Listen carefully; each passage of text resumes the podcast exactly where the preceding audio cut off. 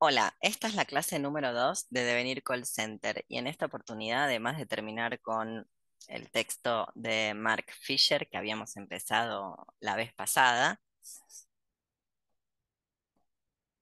Realismo Capitalista, vamos a estar viendo de Nick Sniksek, impronunciable ese nombre, Niksek, capitalismo de plataforma. Si alguien sabe cómo se pronuncia, me avisa.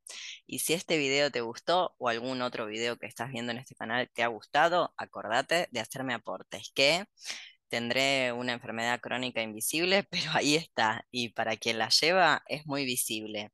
Asimismo, no tengo subsidios ni estoy institucionalizada. Así que haceme un aporte. Acá abajo te digo cómo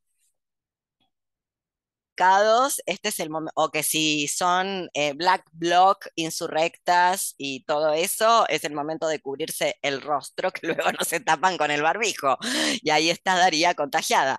Pero bueno, eh, no obstante, ahora empieza a grabar. Nos habíamos quedado más o menos por estas dos aporías de las que planteaba Fisher.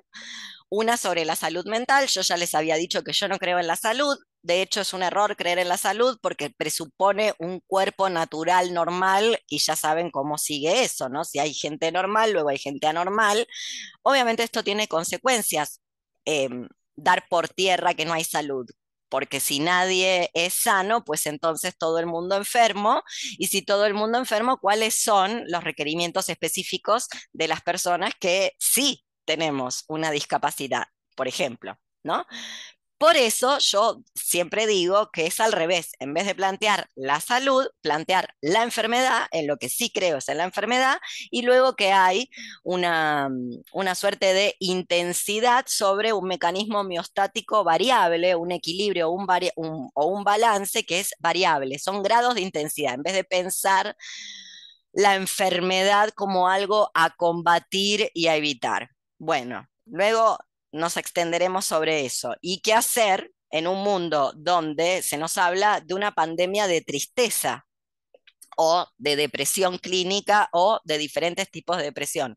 Sobre lo que también tengo em, algo para decir, porque em, yo no creo que en este mundo se puede hacer algo, se puede hacer algo, se puede estar algo más que triste. Me parece que la gente que está, pese a que yo me río mucho y hago chistes y demás como buen payaso, la realidad es que me parece que la gente que está feliz es tonta. Es tonta o es rica. Una de dos, porque si no, no hay motivos, la verdad, directamente. Luego volveremos sobre esto. ¿Y qué hacemos con esto que Fisher habla en términos de desórdenes? Y a mí no me parece que sean desórdenes, sino más bien, como él dice, formas de descontento capturadas, justamente porque esto que llaman, que la gente llama depresión, luego no siempre tiene la forma de la depresión clínica tal cual los manuales de psiquiatría establecen doy un ejemplo y luego me paso al otro, al otro, al otro punto, a la otra poría, que es el de la burocratización, que les quiero hacer una consulta a ver si entendieron y saben qué es. Eh, quiero dar un ejemplo sobre, sobre esta cuestión. Alejandra Pizernik, que se suicidó, me está dando un calor, tengo la gata encima, ¿por qué los gatos aman el calor? Me está haciendo sudar, quiere estar pegada, un asco.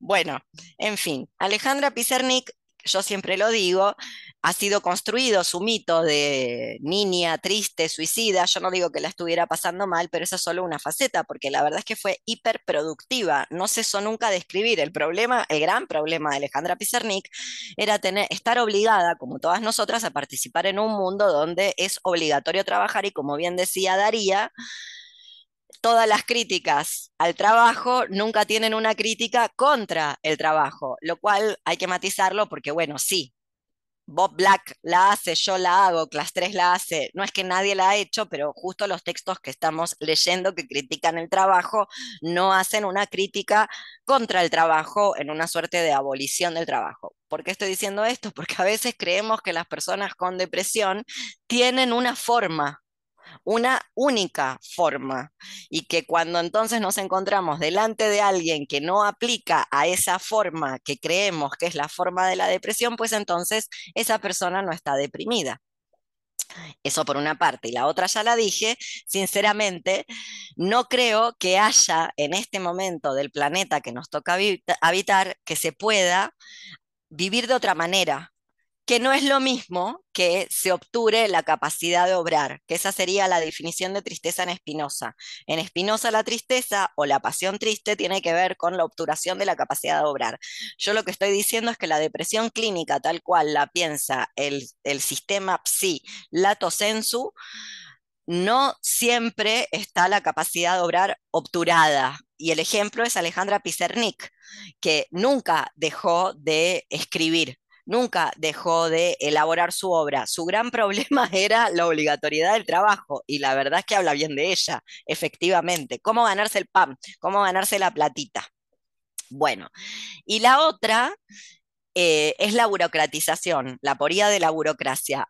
¿Qué, ¿Qué han pensado de eso? ¿Qué entendieron? Yo tengo un ejemplo, tengo un ejemplo argentino en este momento muy, muy de la tanatopolítica y de la pandemia, pero quiero escucharles a ver qué entendieron al respecto de esto.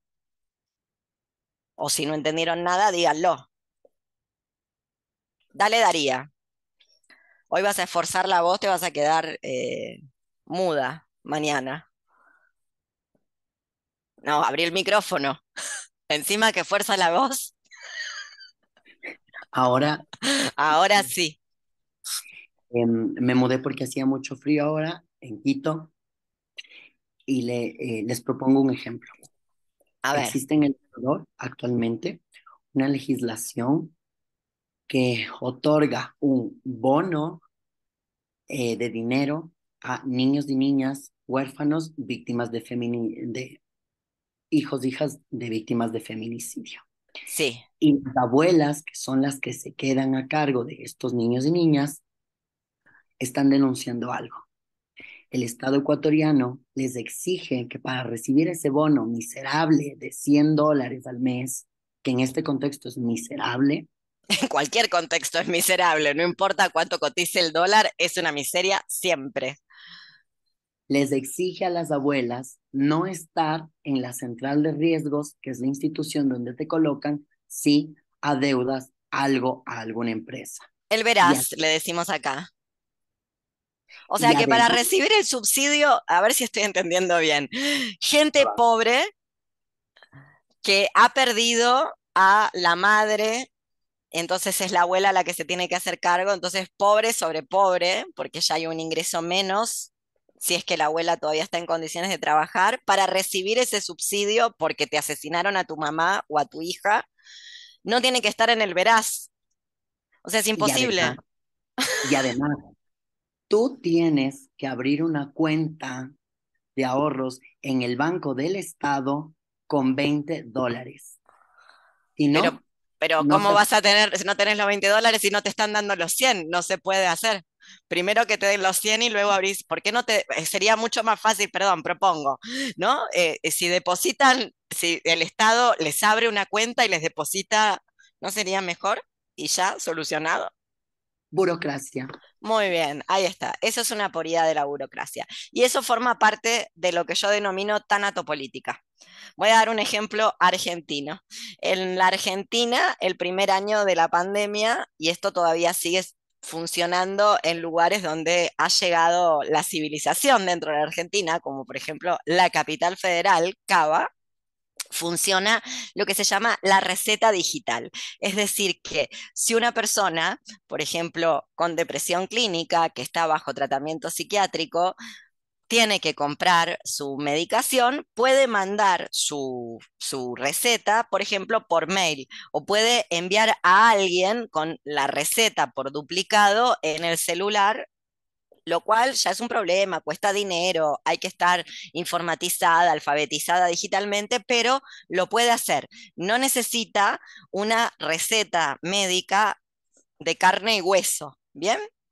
En algunas provincias, claro, como se ve que la pandemia terminó, por ejemplo, en la que yo estoy, Cordobistán, necesitamos la receta física analógica, pese a que Luego hay algo que se llama ciudadano digital, que es básicamente un lugar a donde hay que estar registrada y que es la que controla todos nuestros movimientos, como por ejemplo estos movimientos de los que hablaba Daría, el Veraz. Entonces, yo no puedo comprar medicación, medicación que tal vez necesite para salvar mi vida.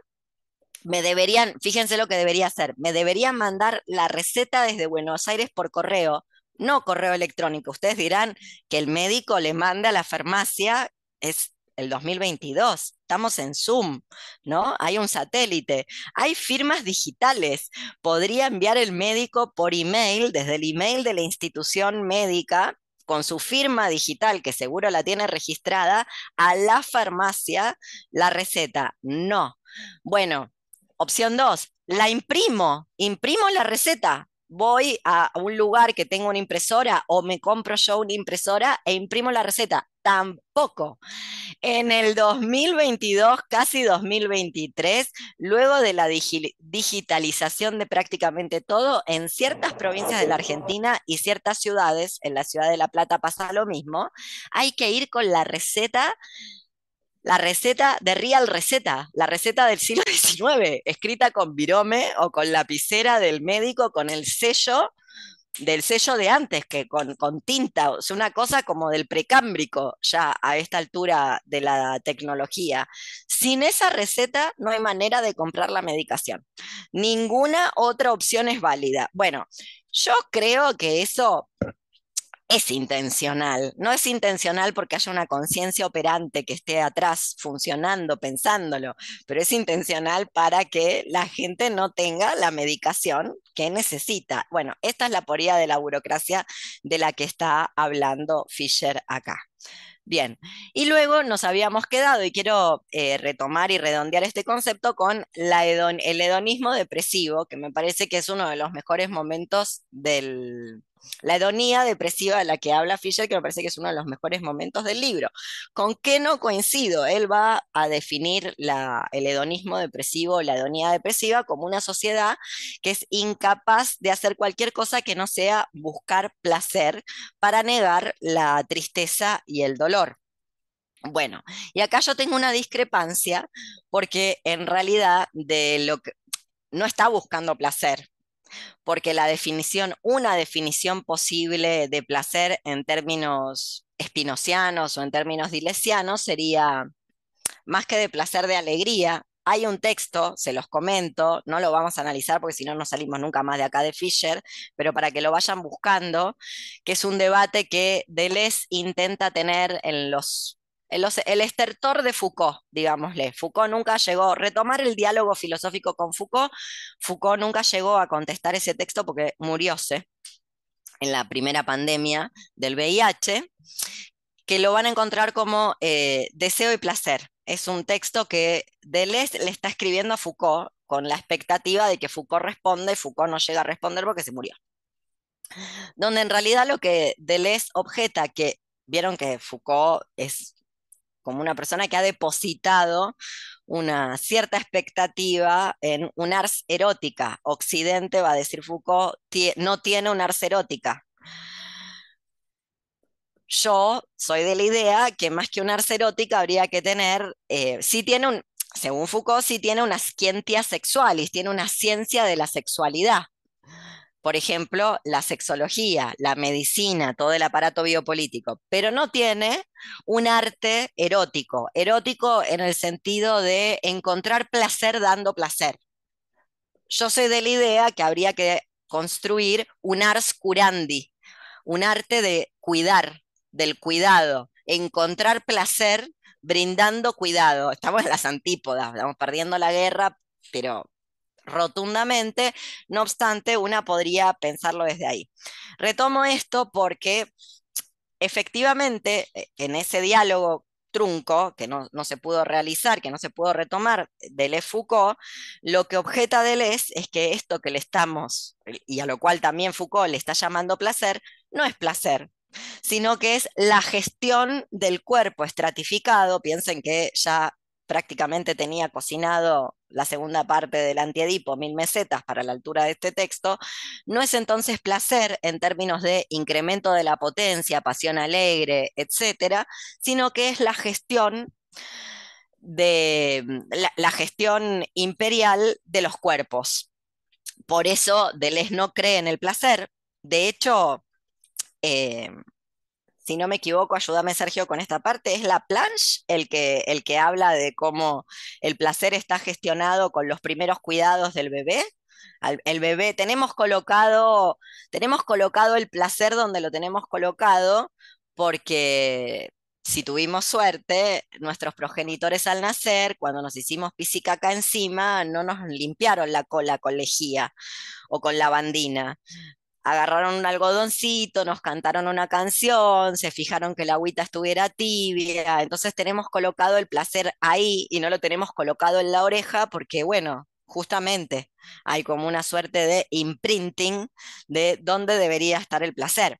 Eso también genera unos problemas. Luego una tiene además el placer en la nariz, en la oreja y en el pie y vienen y nos dicen, bueno, bueno, no debería tenerlo usted alojado ahí el placer, eso es la perversión, porque el verdadero placer, el placer psíquicamente maduro, está donde esos cuidados del nacimiento dijeron que debería estar colocado. Creo que ese fue la planche, el, que, el, inventor de este cuento. Se fijan porque puede ser que, que esté mal, la referencia autorial.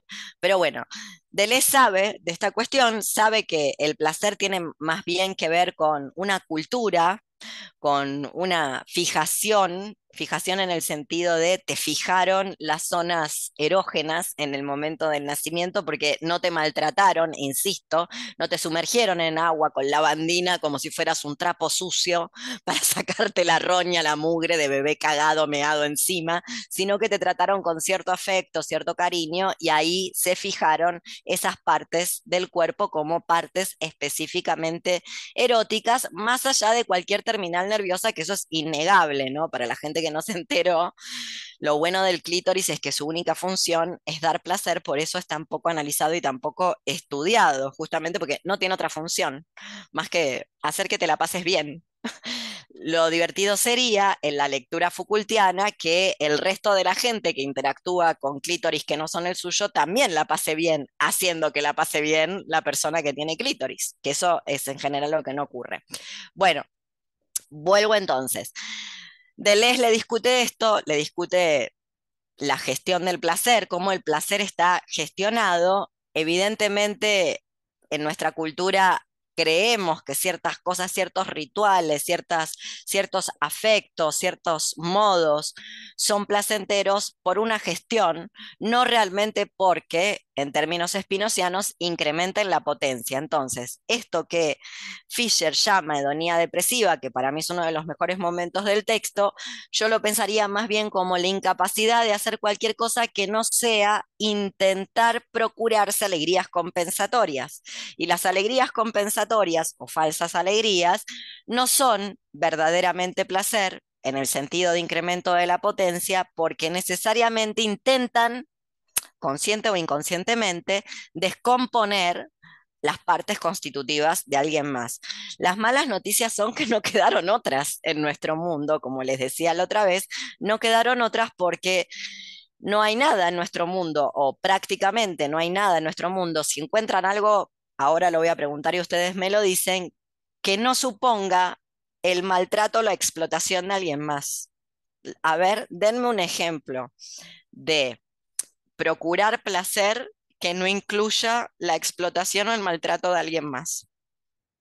¿Qué se les ocurre? Quiero un ejemplo.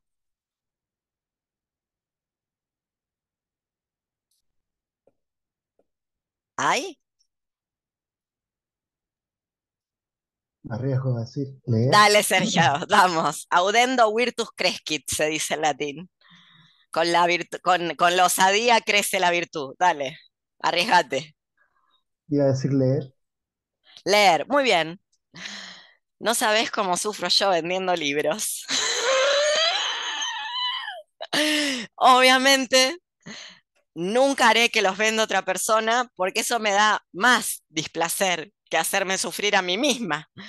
Pero mm, alguien los tiene que vender a esos libros que lees incluso más. ¿Quién los imprimió? Imagínate con este calor trabajar a un pie de imprenta. con una máquina que calienta, sacando copias, taca, taca, copias de algo que ni sabes qué es, ni te interesa saber, que te chupa un huevo y que además la mayor parte, digo, las imprentas, así como imprimen los libros de Queen Lud, imprimen un montón de bosta mal cagada. Así que imagínate la cantidad de mierda, ocho horas ahí, tiki, tiki, tiki, tiki, en una fotocopiadora gigante. Bueno, no esa es una imprenta. Bueno, siguiente. Te cuento, hubo otras experiencias con la literatura y con la narración porque no todo es escritura, no todo es literatura, letra escrita. Otro mundo, un mundo, ahí te doy la palabra Frank, un mundo donde eh, la lectura no era una lectura, sino era, la, era el recitado era oral y tenía que ver con una experiencia comunal, nada que ver con nuestros recitales de poesía actuales, ¿no? Que no hay nada más aburrido y pedorro que ese ritual que se viene repitiendo en los últimos 50 años sin ningún resultado, solamente para hacer lobby. O sea, cualquiera que haya pasado por ahí lo sabe. ¿Para qué son las lecturas de poesía o las lecturas en general en las grandes metrópolis o las pequeñas metrópolis? Para nada, para hacerse ver. Es como una pasarela de, personas que son bajitas, entonces no pueden ir a la pasarela de Milán, porque si fueran altas estarían en la pasarela de Milán. Sí, dale, Frank. A ver, siguiente intento. Lectura. ¿Jugar, a qué? En general, jugar. Bueno, ¿En general qué? ¿Jugar al fútbol, por ejemplo, al mundial? No, pero tal vez este, jugar tal vez a un juego que tenga que relacionarse más personas que las hay. No, no sé, ahorita no se me ocurre. ah, ¿viste? No se te ocurre, ahí está, me voy a quedar con eso, porque jugar, si no sabemos a qué jugamos, falta una parte. ¿Viste? No es tan fácil. Por eso digo, ¿jugar a qué? Por ejemplo, jugar a las cartas, al póker.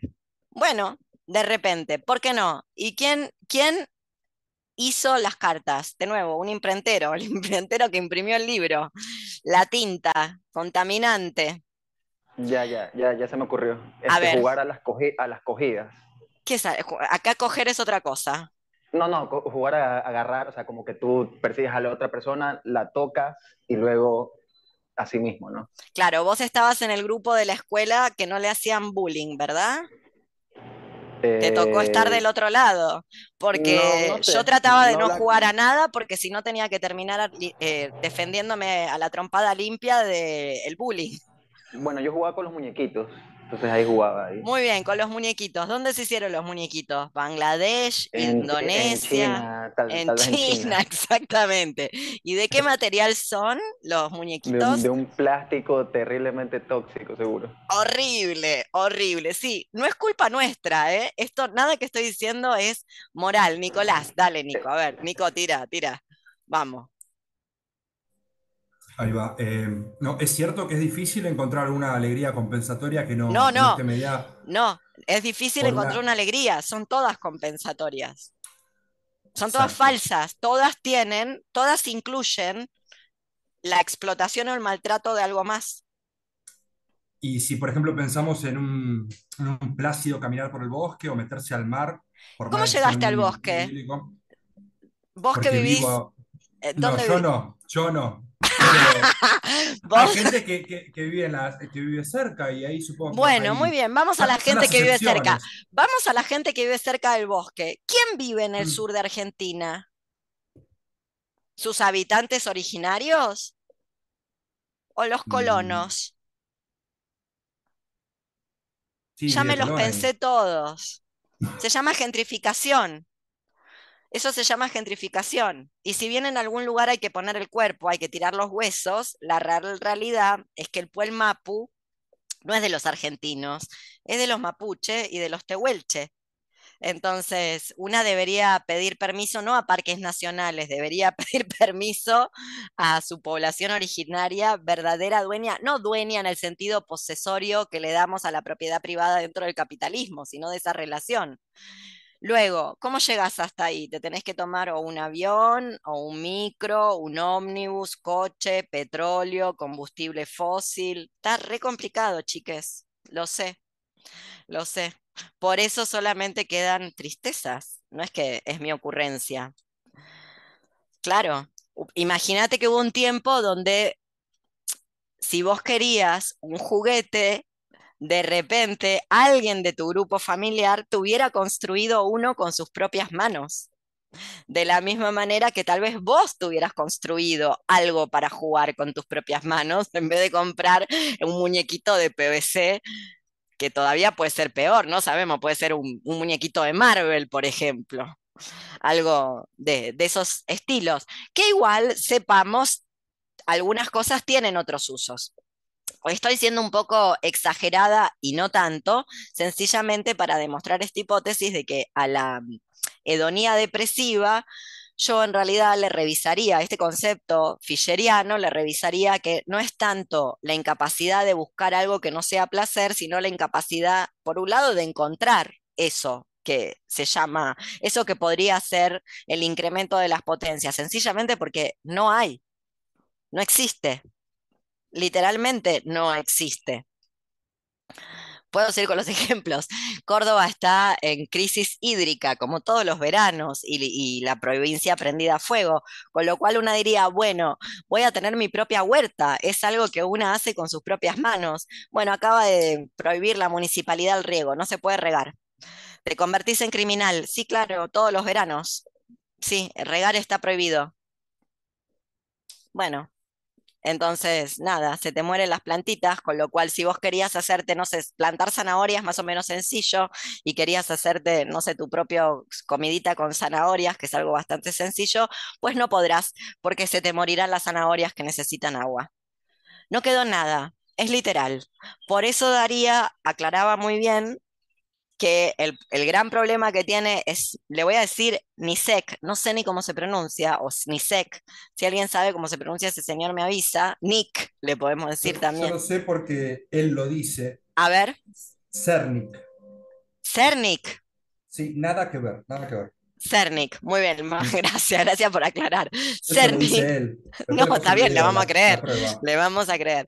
Em, por eso como bien señalaba Daría, Cernic no tiene una crítica contra el trabajo. Uno de los grandes problemas que tenemos en la actualidad no es tanto que los trabajos son una mierda, que efectivamente todos son una mierda, porque postular que algún trabajo no es una mierda dentro del capitalismo es postular que entonces hay una parte del capitalismo que no es una mierda, o que, o que el capitalismo tiene la posibilidad de no ser una mierda, y personalmente yo creo que el capitalismo no tiene una posibilidad de eso. Por el contrario, todo el capitalismo es una gran mierda. Por eso la crítica al trabajo y por eso les decía y les recomendaba el video, la el video sobre la clase de, de clase 3 y la lectura de clase 3, porque las poblaciones originarias son poblaciones, son sociedades contra el trabajo, son sociedades que conjuran y anticipan el trabajo porque saben que el trabajo es una máquina, es una fábrica de entristecimiento. ¿Lo saben a nivel consciente? No lo sé. Sencillamente no tienen los dispositivos para producir deseos de acumulación y de trabajo. Saben de los peligros de trabajar y están todo el tiempo tratando de reducirlo y conjurarlo, cosa que también hay que decirlo, ¿cómo se llamaba el señor de vuelta, Nico? Cernik. Acá en el chat dejo una entrevista donde los primeros segundos él pronuncia su apellido. Muy bien, Cernik. No un bolazo, No, pero te creemos, te creemos, Cernik. Este señor eh, Cernik eh, se está olvidando que eh, ¿Vieron cuando en este momento, después ponelo en Telegram, así no lo perdemos? Cuando tengas un minutito, llévalo a Telegram. Este, este señor Cernik se está olvidando que si bien es verdad que el capitalismo de plataformas sofisticó formas de trabajo mm, hiperexplotado, hiperexplotable y eventual que ya existían, no obstante, hay diferencias, como por ejemplo que el movimiento obrero original, originario, eh, de principios, de finales del 19 y principios del 20, trabajaba por la abolición del trabajo, porque trabajaba por la reducción de la jornada, no por un trabajo más digno, por ley de cupo, por un... Trabajaba, bueno, ha habido mártires, ¿no? Muertos, gente que dejó la vida por reducir la jornada laboral, es decir, una tendencia a que el trabajo desaparezca, no a que el trabajo sea una fuente de felicidad. Bueno, bien. Em, luego, hasta acá vamos bien. ¿Cómo lo están viendo? esta cuestión de las patologías del, capitalismo. Creo que lo que le pasa a Fisher justamente es que no ve en, en la enfermedad ninguna potencia. Y yo, por el contrario, veo en la enfermedad muchas potencias.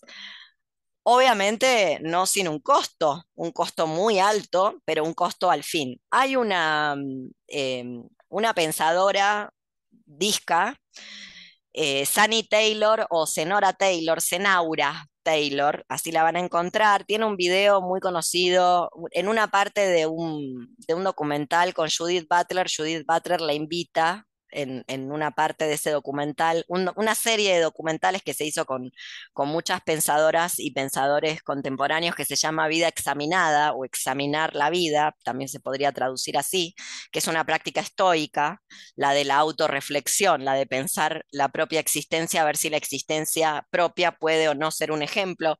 Por eso también, abro paréntesis, o guioncito decía lo que decía al respecto de para qué una estudia, para qué no en el sentido de eh, costo-beneficio, sino qué efectos quiero obtener o desearía obtener con el estudio de ciertos materiales y con el debate sobre el estudio de, de, ciertos materiales, justamente por ese autoexaminarse y reflexionar sobre la propia vida práctica estoica. Bueno, en ese video se la van a encontrar a esta señora Senaura Taylor o Sunny Taylor, también la van a ubicar de esa manera, eh, que es una disca. Eh, no diría multiimpedida, pero bastante impedida. No me acuerdo ahora cómo se llama la enfermedad, pero tiene los bracitos cortos, es pintora, está en una silla de ruedas y ella tiene una defensa de la posibilidad de no trabajar. O sea, dice que una que por qué la discapacidad el, o el reconocimiento de un ser humano debe ser realizado, que esto es bien del marxismo, ya lo vamos a ver eh, cuando abordemos el capitalismo de plataformas, es una de las definiciones de trabajo que da Marx, ¿por qué se debería medir el valor de una existencia en función de si puede o no trabajar? De hecho, es uno de los medidores de discapacidad. Por ejemplo, en Argentina, nuevamente, la poría de la burocracia, esto si no lo saben, se enteran ahora no basta con tener un diagnóstico y una enfermedad discapacitante o, una condición o una enfermedad crónica o lo que se imaginen para tener un certificado de discapacidad.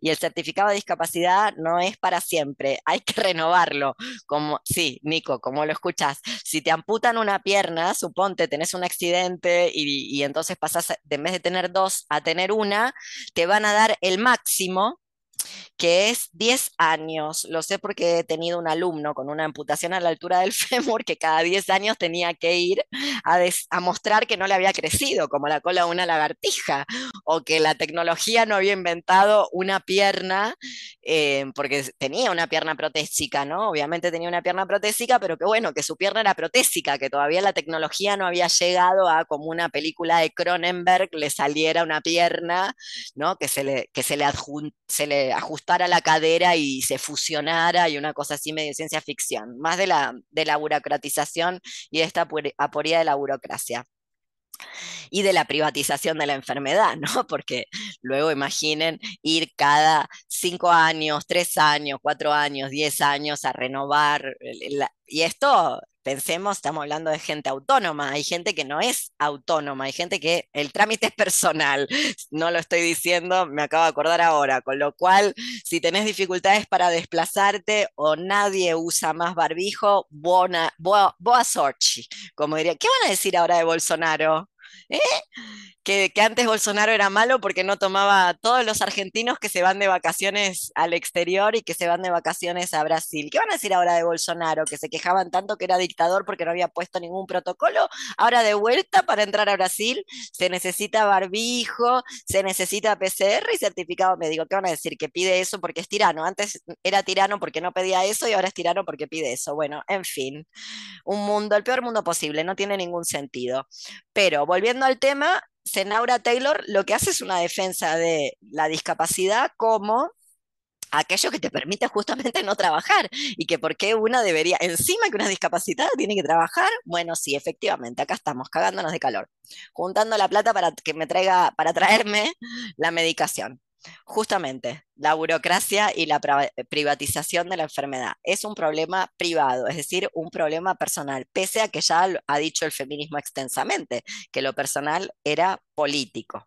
Entonces, si bien el, todo lo que está en torno a la enfermedad, hay que decirlo, es un bajón, no es la enfermedad la que es un bajón. La enfermedad aporta ciertos condimentos que, insisto, bien agenciados, porque esto puede fallar, justamente porque hay un lobby muy fuerte por la normalidad, por ser normal, que no se nos note. Eh, como si fuera insulto, pero bien agenciada, la enfermedad es un lugar al decir de Nietzsche, de la gran salud, la salud recobrada por fuera de eh, los cálculos de la gestión en nuestro mundo tan atopolítico. ¿Esto se entiende?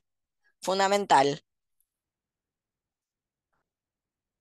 Bueno, cualquier cosa me dicen, después lo van a poner en el chat seguro. Eh, Vamos a hacerle un par de críticas, no porque no se, las, no se las hayamos hecho, pero porque acá se vienen los momentos eh, de intelectual a la Sartre, ¿no? Yo tengo uno en la página 116, esperen que me voy a poner los anteojos porque señora mayor que no ve. En la página 116, fíjense, a ver, me encanta. El segundo párrafo dice, ya es hora de que la izquierda pueda desear algo más que un Estado grande. Pero ir más allá del Estado o distanciarse de él no significa ni abandonar el Estado, ni retirarse al espacio privado de los afectos y la diversidad que, dice Sisek con razón, forma el complemento perfecto de la dominación neoliberal del Estado. Bueno, la gente en Chile, ¿qué opina? Sergio, vos que estás ahí, pobre. Vení, vení con este señor que está hablando de no hay que abandonar el Estado. Contame. Em, sí, pues, cuando no estaba de presidente tenía un discurso y un aspecto bastante más eh, radical que ahora parece al, en, apariencia, pero ahora está haciendo todo lo que em, uno hubiera esperado que no iba a hacer. O, que hubiera esperado que Cast hiciera. Claro. Y de hecho pareciera ser que es más fácil, estando él ahí, que se haga. Lo que es que sí es más fácil. Que el Estado, independiente de quién esté ahí, entonces no digo que él esté siendo la víctima de eso, ¿no? sino que por algo, por algo quiere estar ahí estar ahí, también, pero parece ser que sin, de quien esté ahí va a ser los mismos procedimientos. Totalmente. Por eso insistía que eh, en, el encuentro pasado que más difícil que pensar un mundo sin capitalismo es pensar un mundo sin Estado, siendo el Estado la máquina de binarizar. Y dentro de esa binarización no solamente está la binarización de lo que quieran, el binario de lo que gusten, género, sexo, sino el binario de ciudadanía, el binario de legal y legal, el binario de legítimo y legítimo. Eso también son pares antitéticos de binarización, que es lo que hace el Estado. Entonces, pese a que hemos vivido en este mundo más tiempo sin Estado y que han sido mayor, eh, que ha, que ha, habido más sociedades hasta el día de la fecha sin Estado que con Estado, parecería que es imposible pensar un mundo sin Estado pensarlo, ni, siquiera estoy pensando, no, no voy tan lejos, practicarlo, cosa que se hace y se practica porque sigue habiendo sociedades sin Estado. Pensarlo, sencillamente concebirlo. Bueno, Vamos a otra, otra cita de estas, de, de, las críticas a Fisher. Algunas ya las hemos visto o intentado verlas. Página 118, también, segundo párrafo, más o menos, renglón número 6, 7. Empieza con uno de los vicios crónicos de la izquierda, ¿no? Uno de los vicios crónicos de la izquierda es su revisionismo permanente, sus discusiones sin fin sobre Kronstadt o la nueva política económica. Acá yo les había dicho la otra vez, ya quisiera que la izquierda revise Kronstadt, que fue el primer soviet que se levanta contra los zares. El, primer, el primer lugar, la revolución empieza en Kronstadt, la frontera con Finlandia. Luego Kronstadt quiere volverse autónomo, no quiere formar parte de la Unión no, quiere ir, eh, que, no quiere cederle el poder a la centralización del poder de, lo que luego será eh, Leningrado al partido, y entonces Lenin manda al ejército rojo de Trotsky a eh, diezmar los 30.000 muertos, básicamente, como para que se les acaben las ganas de ser autónomos y formen parte de la Unión a posteriori de lo que será la Unión de Repúblicas Socialistas Soviéticas. Algo parecido también pasó en Ucrania con lo que se conoce eh, con la lucha de Magno, la Magno China previa a toda esta paparruchada en la que estamos en la actualidad. Sigo. Entonces, o la nueva política económica que le quitan lugar a la planificación y la organización del futuro en el que justamente la izquierda debe creer. Pero la izquierda cree en el futuro. Si en algo, si en algo no cree la izquierda es en el presente y siempre está pensando en el futuro, justamente. Los fracasos de los intentos previos de organización social no capitalista no deben ser causa de desesperación. ¿Cómo que no? ¿Stalin de dónde salió? ¿De Marte? ¿No era parte del partido? ¿Stalin? No, que es del riñón del partido bolchevique, Stalin. Bueno, no. Lo que debemos dejar atrás es, con certeza, un tipo de relación de apego sentimental por la política del fracaso, la posición confortable de la marginalidad vencida. La crisis actual es una oportunidad, pero que nos obliga a abordarla como un enorme desafío especulativo, una espolada para renovarnos sin volver a lo anterior. Como ha dicho de modo convincente Badiou, un, un anticapitalismo efectivo no debería ser una reacción al capitalismo. ¿Qué? Bueno, sino un rival suyo. ¿Y en qué términos rivaliza? Si va a rivalizar con las mismas fábricas y los mismos métodos y las mismas formas de trabajo, entonces eso no es rivalizar. Bueno, tal vez es rivalizar en términos de competencia, que es lo que propone el mercado. ¿Me explico? Sigo. Es imposible volver a algún tipo de territorialidad precapitalista. ¿Cómo que es imposible si la mayor parte del mundo aún vive ahí? O cómo se cree que vive la gente en ciertas zonas del continente llamado África, ¿no es precapitalista? ¿Y por qué debería pasar por el capitalismo donde vive Fisher? Que sea dicho de paso, lo llevó a colgarse de un poste, recordémoslo, ¿no? Por, por si era tan bueno ese lugar. Digo, porque lo que parece que esta gente es, no, no se permite pensar que tal vez la mayor parte de Latinoamérica es precapitalista. Nos guste o no nos guste infraestructuralmente lo es. Y tal vez esa sea la oportunidad, pese a lo que se cree. Me van a odiar por lo que estoy diciendo, pero bueno, no ustedes, sino la gente que luego vea el video. Lo lamento, es lo que creo. El anticapitalismo debe oponerse al, globalismo del capital. Esto es hermoso, lo leo porque es hermoso. El anticapitalismo debe oponerse al globalismo del capital con una universalidad suya y auténtica. Una universalidad suya y auténtica, primero. De, ahí, de ahí somos, ahí estamos. ¿Y qué quiere decir una universalidad suya y auténtica? ¿Qué entienden ustedes por una universalidad suya y auténtica? Cuéntenme. ¿Qué están entendiendo? Como una cierta homogeneidad. Por ejemplo, lo traducimos a Gabriel Boriquiano. Gabriel Boric diría, o feminismo blanco chilensis actual, están oprimidas las mujeres mapuche. El universal es una mujer blanca, no sé, como la antropóloga argentina Rita Segato, qué sé yo. Bueno, un disparate. Luego, pero ahí vivimos, de ahí somos, ahí estamos. ¿Por qué nos quedaríamos? Camila Vallejo del Universal. ¿Perdón, Sergio? Camila Vallejo. Ay, la Barbie Stalin. La Barbie Stalin, qué maravilla. Desde chiquitita yo la sigo, de cuando era chiquitita, ¿te acordás? desde el 2008 viene esa, trepando y tejiendo. Mirá qué lejos que llegó. Tan bonita ella. Em, página 120, no, perdón, 119. Este, este capítulo no tiene desperdicio. Es crucial que una izquierda revitalizada de modo genuino. ¿Qué querrá decir una izquierda revitalizada de, de modo genuino? ¿Qué entienden ustedes por una izquierda revitalizada de modo genuino? Es como hay que traducirlo a Fisher, ¿no? ¿Qué, qué querrá decir una izquierda revitalizada de modo genuino? Bueno, nadie sabe, así que sigo con energía, ocupe con energía el nuevo terreno político que he trazado. Perdón, Fischer, ni Lenin se atrevió a tanto. O sea, ¿qué?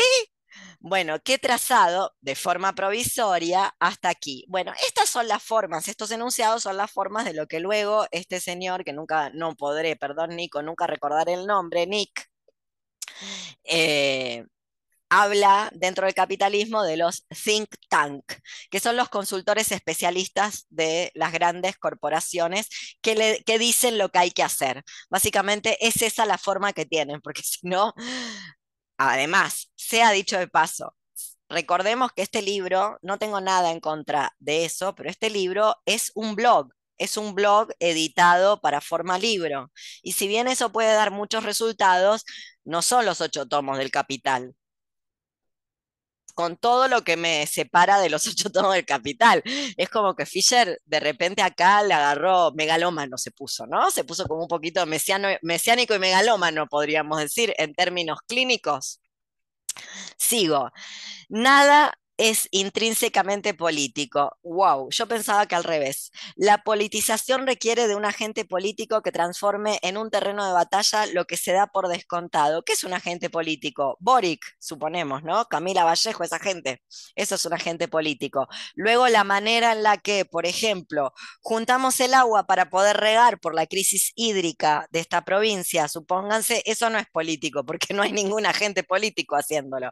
Si de repente una encontrara con quién hacer una huerta comunitaria. Ahora descubro por qué en este pueblo no hay huertas comunitarias, pese que hay un montón de tierra más o menos baldía que no es de nadie. Claro, si está prohibido regar, ¿por qué harías una huerta comunitaria si primero tendrías que hacer una cisterna? Tendrías que encontrar la manera de acopiar el agua de lluvia para poderla regar, porque en cuanto te vean, no solamente te van a venir a reprimir por estar ocupando un terreno fiscal que podría ser vendido inmobiliariamente, sino que después te van a poner una multa porque te pusiste a regarlo. Y ese es el motivo por el cual la gente luego no hace huerta comunitaria, que sería una cosa hablando de alegrías no compensatorias, ¿no? De verdaderas alegrías, cosas que se podrían hacer, que literalmente se podrían hacer, pero ya ves, está prohibido regar. Por supuesto, ya les digo, las piletas de los hoteles que están esperando a los turistas rebalsan, ¿eh? Están llenas a tope, porque ningún turista se va a perder de tener su piscina donde nadar este verano y el turismo, la temporada ya empezó. Sigo entonces, si el, neoliberalismo pudo triunfar al incorporar los deseos de la clase trabajadora post-1968, una nueva izquierda podría empezar por construirse sobre los deseos que el neoliberalismo ha generado. ¿Cómo va? Esto es, esto esto es delirante, esto es un delirio. Para mí tiene la forma de un delirio. Lo repito, si el neoliberalismo pudo triunfar al incorporar los deseos de la clase trabajadora post-1968, lo primero que uno debería preguntarse es la clase trabajadora de dónde, en qué parte. Pero bueno, una nueva izquierda podría empezar por construirse sobre los deseos que el neoliberalismo ha generado, pero que no ha logrado satisfacer. Yo creo que Gabriel Boric leyó este libro, Sergio, te soy sincera, es como esto lo tiene al lado de la mesita de luz y lo lee. Y no, no comprendería, no estaría entendiendo cómo haces mediante los deseos no, no satisfechos por el neoliberalismo podría generar un movimiento revolucionario, que a eso se dedicaba la izquierda, por lo menos en la época que Trotsky metía mano, fierro y cuchillo, ¿no? Porque si hay algo peor que el bolche que, ves, que había, es el que volvió. siempre recordémoslo, ¿no? Siempre lo que vuelve es peor, como cementerio de animales. Traten de no enterrar a los animalitos en cementerio de animales porque ya saben cómo sale de ahí. Bueno, es igual. Ah, se lo enterró ahí, a la izquierda se la enterró ahí, miren lo que volvió. ya ni quieren hacer la revolución, quieren estar directamente ser. Bueno, un poquito más abajo, no, lo leo todo. Por caso, la izquierda debería mostrarse capaz de otorgar aquello que el, neoliberalismo no pudo. Una reducción masiva de la burocracia. Bueno, esto, ¿qué quiere el pueblo? Una reducción masiva de la burocracia. No quiere ya ni siquiera tomar los medios de producción, no quiere ni siquiera un, eh, un formato de transición, no, la reducción de la burocracia. Hay un poema de Vicente Luis, un poeta argentino cordobés que se suicidó, después voy a intentar eh, recordar, pasárselos, que dice, primero pedimos que se vayan, luego pedimos justicia, ¿qué pediremos luego? ¿Perdón? Bueno, tal cual. Es como, ya estamos ahí pidiendo la reducción de la burocracia, ¿no? Ni la abolición del trabajo, ni la abolición del Estado, ni una reestructuración, ni una reforma, nada, nada, nada, ni siquiera una reforma, que haya menos burocracia. Que sí, eh, yo quiero que haya menos burocracia, imagínense, no me puedo comprar la medicación, me tienen que mandar la receta por correo y tengo que rezar para que llegue. Pero ¿es eso lo que queremos realmente? ¿Es eso lo que necesita este mundo? Bueno, un poquito más abajo, se trata de una batalla que se podría ganar, pero solo sobre la coalición esencial por un nuevo sujeto político. Queda pendiente reconocer si son las viejas estructuras como los sindicatos o la formación de nuevas organizaciones políticas lo que requiere la alimentación de ese sujeto. Una nueva forma de acción directa es necesaria frente a los abusos gerenciales, que esto es lo que está pasando en Europa, ¿no? Tirarle pasteles de crema a las estatuas de... Anabel se agarra la cabeza. Tirarle pasteles de crema a las estatuas de cera eso debería ser una nueva acción directa. Por eso digo, si hay algo peor que el bolche que había, es el que volvió, porque al menos hay que decirlo, el bolchevismo mató Zares y a toda la familia. Bueno, lo mató el pueblo, pero quiero decir, el bolchevismo acompañó. Ahora lo que hay es gente que ensucia un vidrio, que luego va a venir una señora precarizada de las empresas que tercerizan eh, limpieza, como bien dice Nick en capitalismo de, de plataformas, a limpiar el vidrio, porque de eso se trata, ¿no? no hay mucho más. Por ejemplo, en el caso de los maestros y profesores, la táctica de las huelgas, esto es para Mercedes, que eh, se le debe haber caído la conexión, pero que se acuerda que Mercedes es profe, eh, por ejemplo, en el caso de los maestros y profesores, la táctica de las huelgas debería dejar lugar a otras formas porque se trata de una estrategia que solo lesiona los intereses de los estudiantes y miembros de la comunidad educativa. Quiero que discutamos sobre esto. ¿Qué opinan? Ahí estás, Mercedes, te había perdido. ¿Qué opinas, Mercedes, de esto? Estoy en el piso porque no puedo más de calor, estoy escuchando, pero en otra posición. Está perfecto. Eh, Mojate la cabeza. Sí, ¿lo puedes eh, repetir? Sí, cómo no. Dice la nueva forma de acción directa, ¿no? Y dice, da un ejemplo. Por ejemplo, en el caso de los maestros y profesores, es decir, vos, porque no, no está pensando que hay maestros y profesores. Yo soy un call center, ya lo sabemos, se habló al principio. No están hablando de mí, yo no existo, soy eh, solo un bot, que no tengo que responder a las cosas en mi propio chat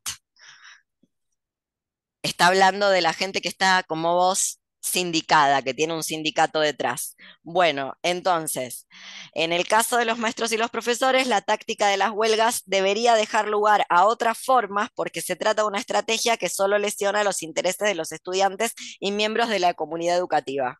Yo creía que un maestro que está parando, está educando, como dicen en Neuquén, y le costó la vida de un balazo a Fuente Alba. Y yo creía que un maestro que se va a la huelga le enseña a sus estudiantes a no ser sumiso, a no chupar pija, a no aguantarse cualquier cosa, porque luego los contenidos, seamos sinceras, los estudiaste luego. El colegio la escuela es un espacio de encierro, es obligatorio ir, ahí nadie aprendió nada, solo lo que aprendimos son formas de sometimiento y los maestros ahí tampoco están pudiendo enseñar nada, tienen que ir porque en algún lugar hay que hacerse la plata y no todo el mundo puede ir a revolear la cartera o tener un OnlyFans porque a veces no da el ancho de banda. la verdad, entonces ese es justo el momento donde un maestro tal vez te esté enseñando algo acerca de cuántos pares son tres botas. El momento donde dice, yo por estas paritarias no voy a ir a trabajar. Y se van todos a la recalcada concha de su madre. Pero se ve que no, que Fisher dice que no, que eso lesiona los intereses de los educandos. ¿Cuáles son los intereses de los educandos? ¿El éxito social? ¿Triunfar en el capitalismo? ¿Qué quieren los estudiantes? ¿Cuál es su deseo? Vieron que hubo unos casi que me caen bien, porque el niño criminal de Jeanette es uno de mis textos favoritos, pero cuidadín, que hubo una maestra que le metieron veneno para rata y Valium y Roinol en el mate. No acepten nada de lo que le dan sus estudiantes, porque era muy exigente. Ustedes me lo harían a mí, porque soy una vieja de mierda mala onda.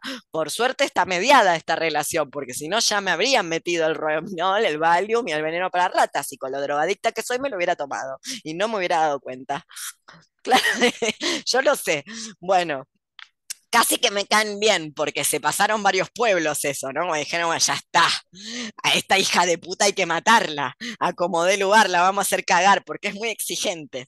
Pero yo no estaría entendiendo cuáles son los intereses, es una clase social el estudiantado, entonces en sí y para sí, no pertenecen ellos a una clase social, sino que ellos son una clase social. Y cuando un maestro se va a la huelga, esto es, esto es rancio nivel derecha catastrófica, así cree, así piensa la derecha que dice es pobre porque quiere, mirá, tiene, eh, si, si, compra un celular y, tiene plata para un celular, entonces no es tan pobre. Es ese tipo de personas las que habla así.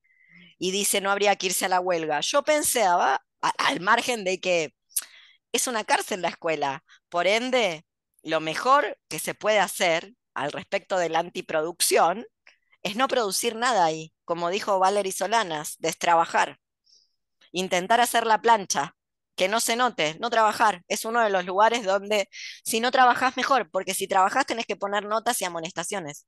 Eso es el trabajo del profesor. Por si no lo sabíamos, un profesor a nivel secundario sobre todo es un guardia cárcel.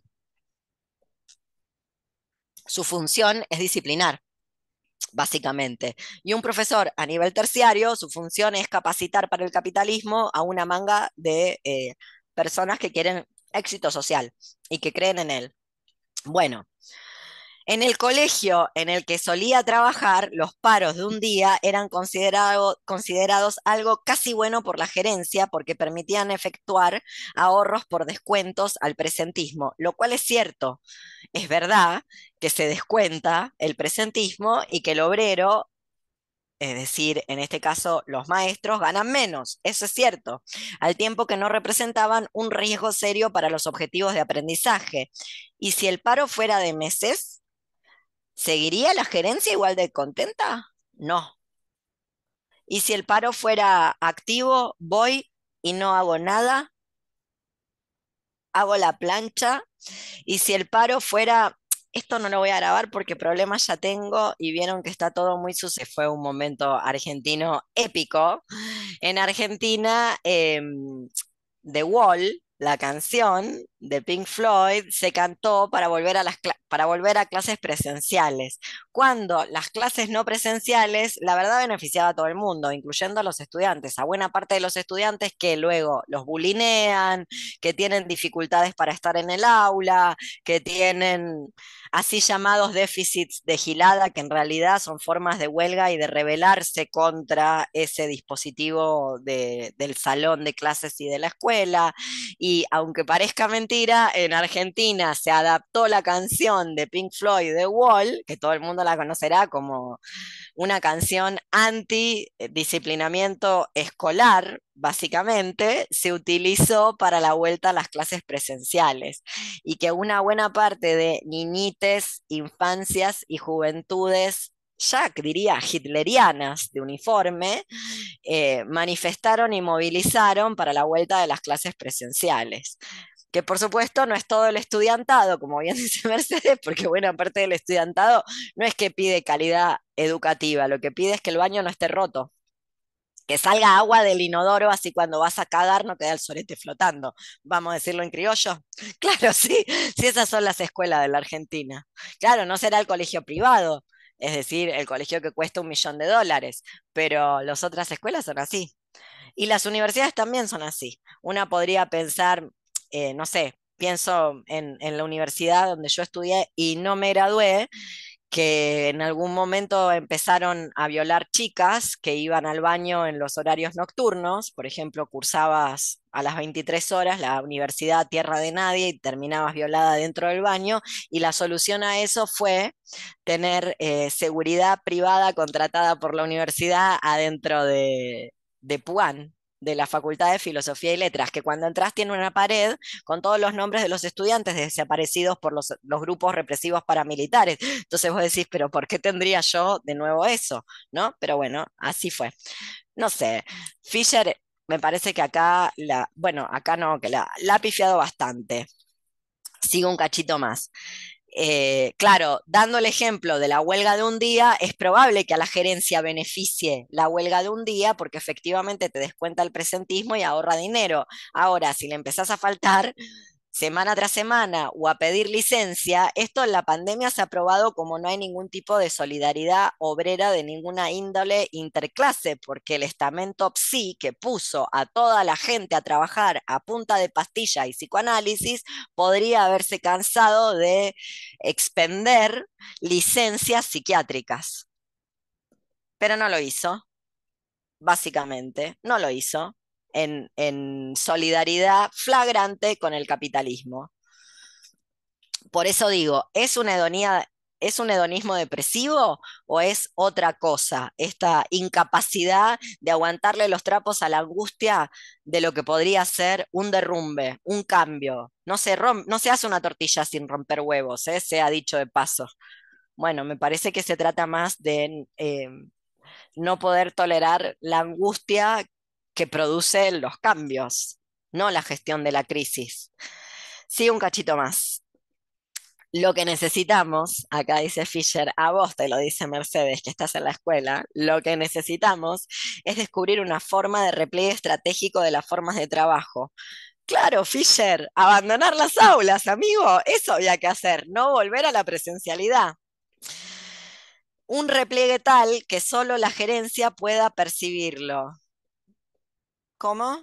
Pero aparte, si la gerencia, claro, acá hay un problemita también que tiene que ver con de qué parte del mundo sos. Porque las escuelas públicas en Argentina y supongo que en otros lugares de Latinoamérica es lo mismo, no tienen una gerencia privada tercerizada. Son esos mismos maestros que hicieron carrera académica y se volvieron, y se volvieron alcahuetes, buchones, carneros, básicamente. No es que es alguien, en Chile es distinto, ¿verdad? Esa gerencia es privada, incluso en los liceos públicos o semi privada, ¿no? Digan algo, hablen, decís Sergio, contá. la, mayoría, o sea, hay muchos, está la, la escuela pública, el subvencionado y el privado. El subvencionado es enorme y son gerencias privadas que, la, que el Estado les pasa plata para que funcione. Y ellos, creo que les pasa plata por alumno, les da eh, beneficios si tienen buenas notas en, la, en las pruebas estandarizadas que se hacen en todo Chile. Entonces los alumnos compiten por pruebas y también los profesores de repente le dicen a un alumno que no vaya porque tiene malas notas. Hoy día viene la prueba estandarizada, no venga. Y entonces como es una especie de negocio entre el sostenedor y el Estado. Claro, que es más este modelo del que está hablando Fisher. Em, que apunte a toda la maquinaria de autovigilancia que no tiene efecto alguno sobre la labor docente, pero sin la cual, sin embargo, el gerencialismo no podría existir. Es hora de que los sindicatos docentes se vuelvan inmanentistas. Yo creo que no sabe la, la definición de inmanencia. Otro día la vemos porque es un poco larga. Que dejen atrás los gestos espectaculares sobre causas nobles como Palestina. Dejen de hablar de Palestina. Causas nobles no y que aprovechen la oportunidad de sacarse de encima la ontología de negocios que creció alrededor de los servicios públicos. ¿Cómo? Fisher, decí cómo, cómo sería. Si ni siquiera los negocios, bueno, debemos reencontrar antagonismos efectivos detrás de los problemas de salud mental que se diagnostican a gran escala. Los desórdenes afectivos son formas de descontento capturadas. Piénsenlo, ¿Son formas de descontento capturadas o esos desórdenes que él llama afectivos en realidad son formas de huelga no reconocidas? Son formas de desagregarse no leídos como tal, justamente por estigmatizadas. Una persona del espectro autista es una enferma mental y yo aceptaría hablar de enfermedad si hablamos de enfermedad políticamente, o es una persona que en realidad dijo a otro perro con ese hueso, no pienso prestar atención, nos vimos, adiós, se van todos a la concha de su madre. Adiós para siempre. No pienso prestar atención a toda esta caterva de soretes disciplinadores. Bueno, y lo mismo con todos esos trastornos que cuando por suerte llego a la escuela no existían, porque si no me los hubieran endilgado todos, pero que ahora TDA, THC, Palene, de todo hay, lo que quieras, ¿no? Como hay un número de siglas que no sabemos ya ni qué son. Bueno, eh, los desórdenes afectivos son formas de descontento capturadas. Yo creo que lo que está capturado justamente es la manera en la que se interpreta ese descontento en esas formas no reconocidas, justamente por algo que debatíamos la clase pasada con Sergio, que esas son otras maneras de hacer política, otras maneras de politizar donde tal vez no hay ni una conciencia operante, sencillamente hay alguien que se fue a la huelga, se fue a la huelga su cuerpo, lo voy a decir en Klosowski explicando a Nietzsche. El precio que se paga por restaurar el pensamiento a las fuerzas corporantes muchas veces es la razón. Lo vuelvo a decir, el precio que se paga por restaurar el pensamiento a las fuerzas corporantes por religar algo que Occidente de Platón para acá separó, que es mente y cuerpo, muchas veces es esto que llamamos cogito cartesiano, volverse loco, loca, loque, espectro autista.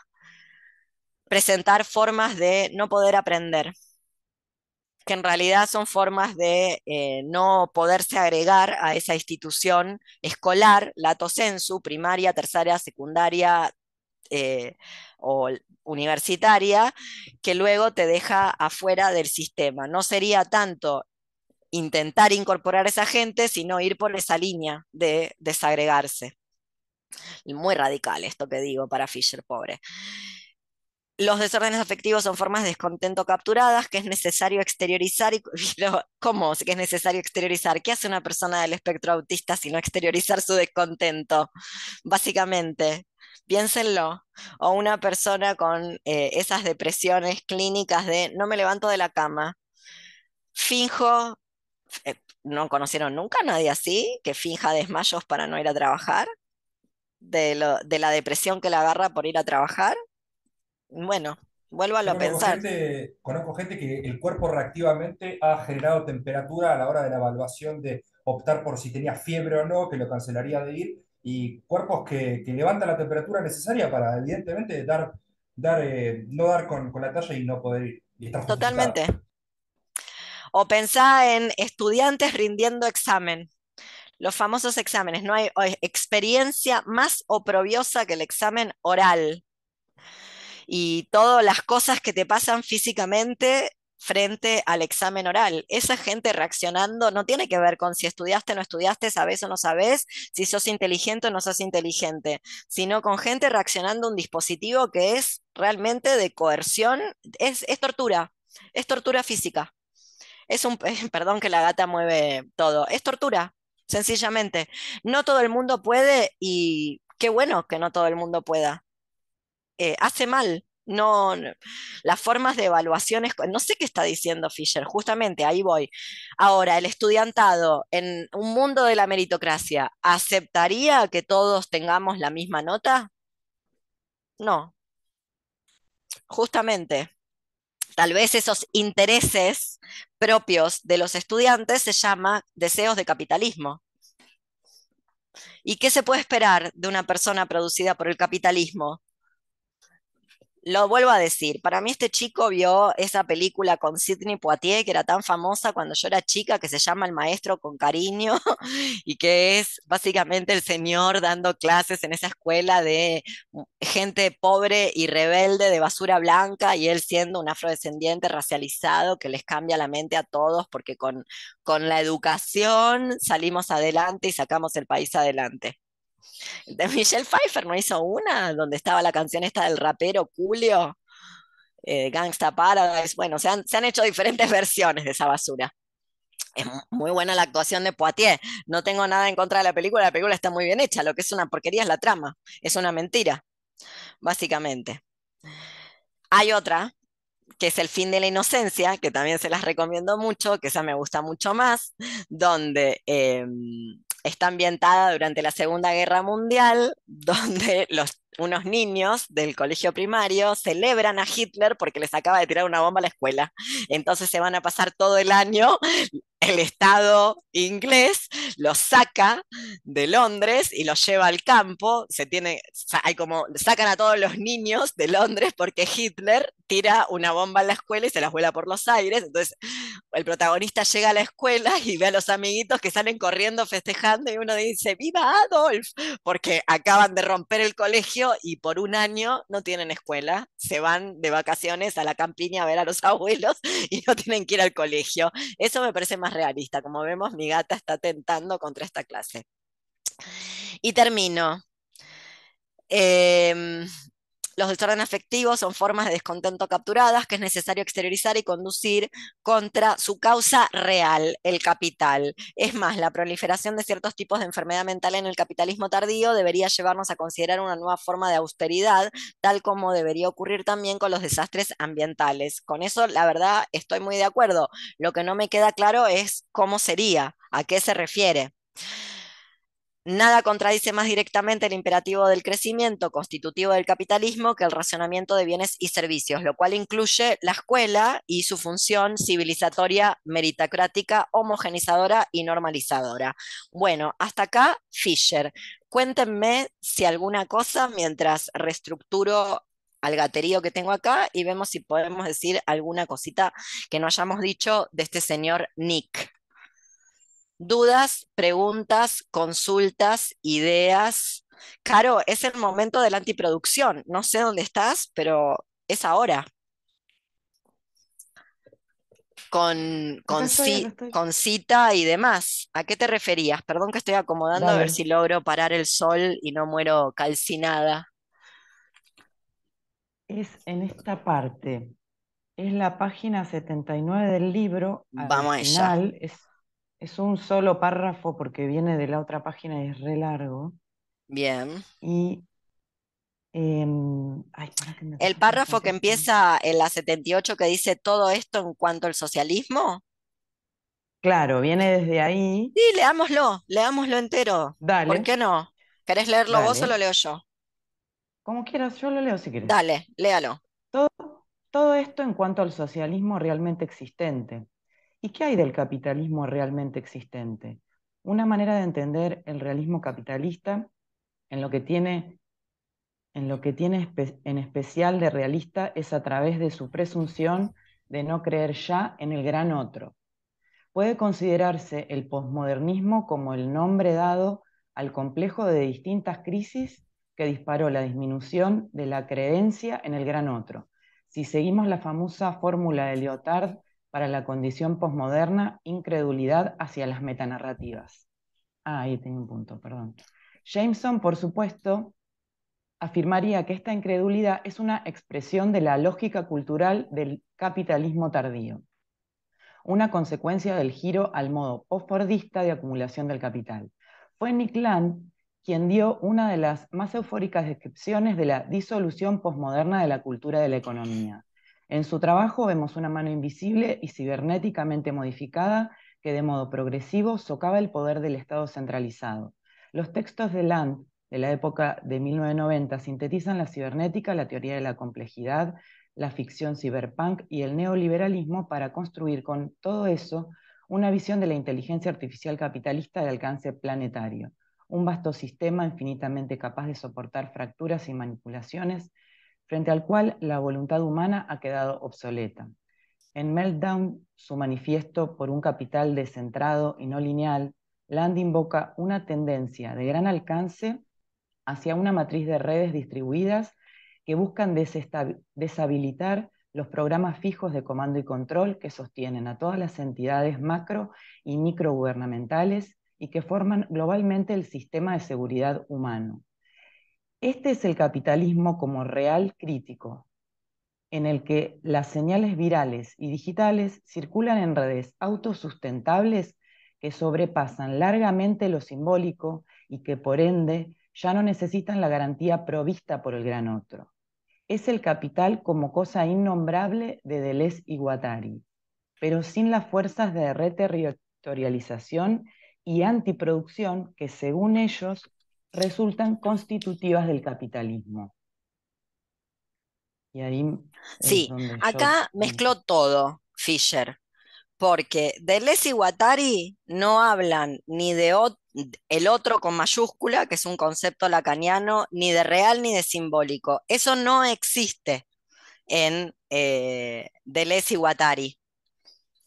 En Deleuze y Guattari, como el, apunte que les empecé a mandar, después les voy a, hacer otro apuntecito, eso que les mandé es, es Guattari, esas fuerzas de territorialización, primero hay fuerzas de fuga, líneas de fuga, líneas excéntricas sobre un, territorio, un territorio que no es una, un territorio, es una metáfora, porque están hablando en metáforas, porque están intentando hablar de otra manera, para que no se les vaya el lenguaje a Marx, por, por ejemplo, por decirlo de algún modo.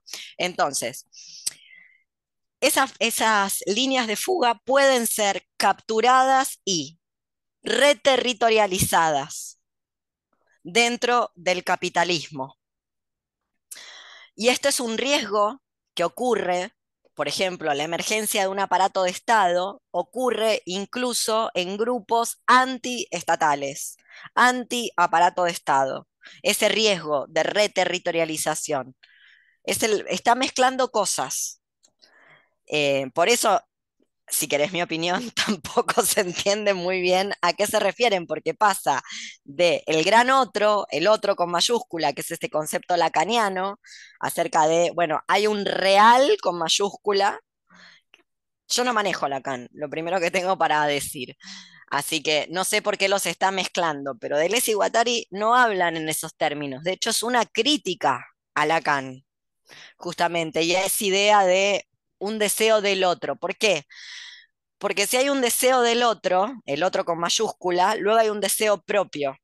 Y para Deleuze y Guattari, todos los deseos son tuyos, todos los deseos son míos. Luego hay que ver quién los produjo en términos de qué dispositivos, qué equipamientos. Ellos no hablan de dispositivo, hablan de equipamiento. Entonces, al volante de un coche es muy difícil no convertirse en automovilista. Y un automovilista lo que es un es así, el equipamiento, lo mismo que el equipamiento familia. Entonces, para reinventar esto que decía Guattari en el apunte que les pasé, para reinventar las actividades humanas, habría que reinventar los equipamientos, salir de esos equipamientos. Por eso hacía la crítica que hacía a la escuela. O sea, eso que quiere Fisher no se va a hacer desde uno de los dispositivos, uno de los espacios de encierro más flagrantes que tiene eh, la modernidad, porque es un dispositivo de la modernidad.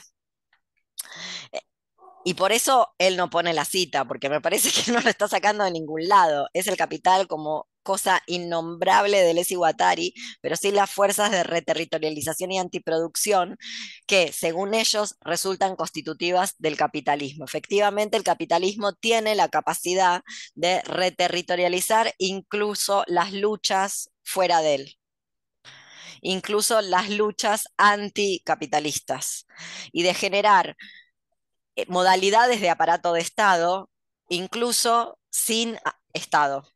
Este es uno de los riesgos que ellos eh, detectan.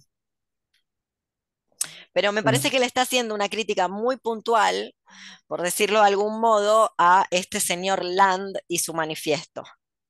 Cuando nuestra lectura, no porque esté mal la consulta, por el contrario, pero cuando nuestra lectura más bien se enfocó a esta, idea de si la depresión es la depresión o esto que llama desórdenes afectivos, son descontento capturado o formas de fugar no reconocidas como tales.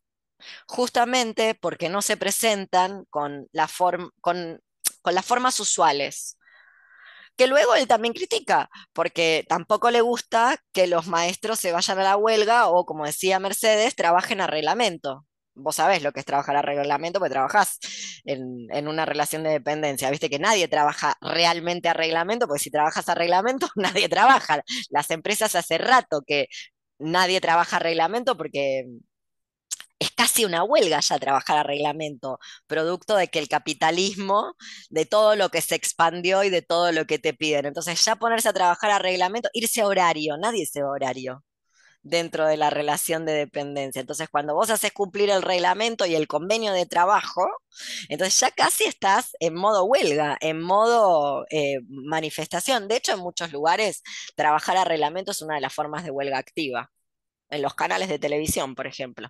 No te pueden descontar el sueldo, pero trabajar a reglamento tienen que venir los supervisores a poner los micrófonos, porque si trabajas a reglamento, el reglamento dice otra cosa, entonces ya no, están trabajando.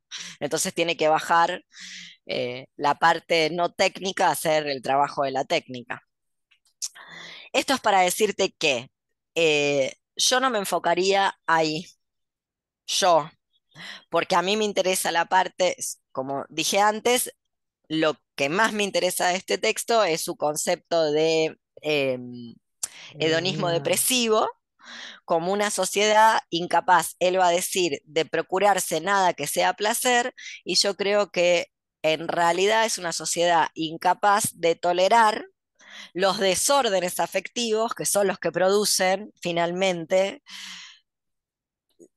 los que producen algo. Y este es un viejo, viejo debate acerca de quién es el sujeto de la revolución, porque Marx no considera que el sujeto de, la revolución sea, por ejemplo, el lumpen, sino el proletariado. Y yo tengo mis dudas.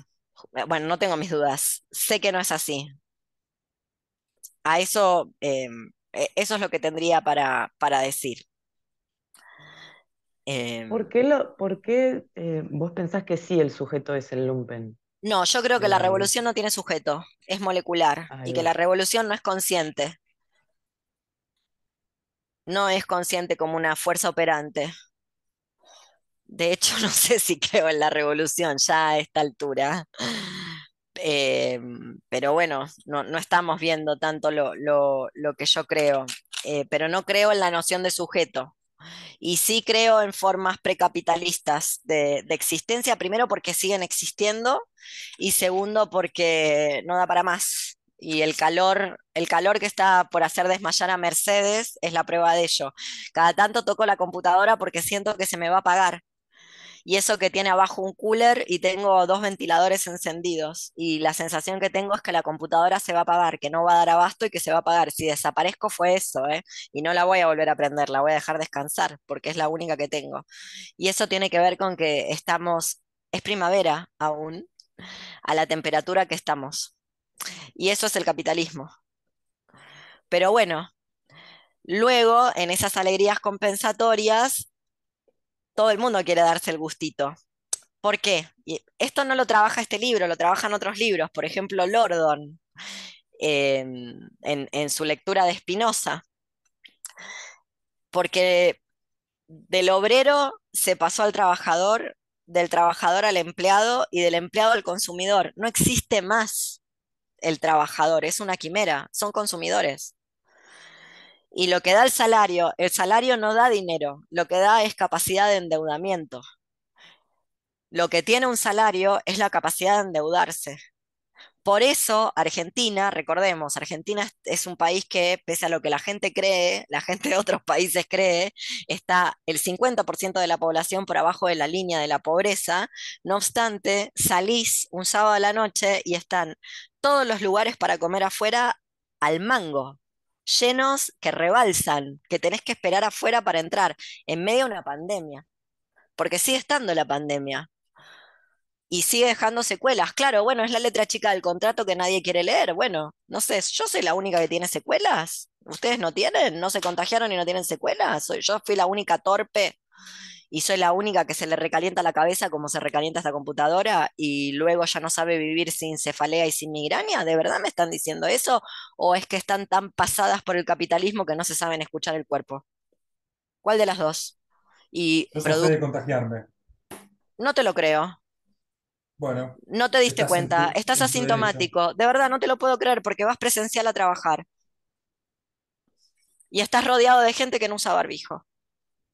Es imposible, es literalmente imposible. Es un autoengaño. No síntomas nunca. Bueno, eso es asintomático, pero eso no quiere decir que no te contagiaste. Como las personas autoinmunes levantamos síntomas por cualquier cosa, a mí me sale una alergia, temperatura, fiebre, diarrea porque me estornudé hasta al lado, yo sí me di cuenta. Vos no la viste. Bueno, en 10 años, cuando te duelan las rodillas y te quedes seco de un, ¿cómo se llama eso? Coágulos vasculares, conversamos. ¿De qué murió Carla Tintoré, la DJ? Tenía mi edad. Podemos seguir. Hay un montón de gente que está así, pero no lo quieren ver. O sea, los hospitales infantiles pediátricos en Estados Unidos al mango de su capacidad. ¿Qué en Argentina eso no pasa? Solo pasa en Estados Unidos. Está pasando en Estados Unidos y en Argentina no pasa. Solo pasa en Estados Unidos. No puede ser. Yo te recuerdo, Nico, vivimos en un país donde los campos de exterminio estaban en el centro de la ciudad. Yo siempre doy este ejemplo. En la calle Virrey Ceballos, entre Chile y México había uno. Tiene al lado, a ambos lados y enfrente un edificio. Esos edificios fueron construidos en 1960, son de época, no son modernos. ¿Nadie vio nada? Bueno, vos vivís ahí. No, en esa calle, quiero decir, vivís en una sociedad donde nadie vio nada. Eh, no lo puedo creer.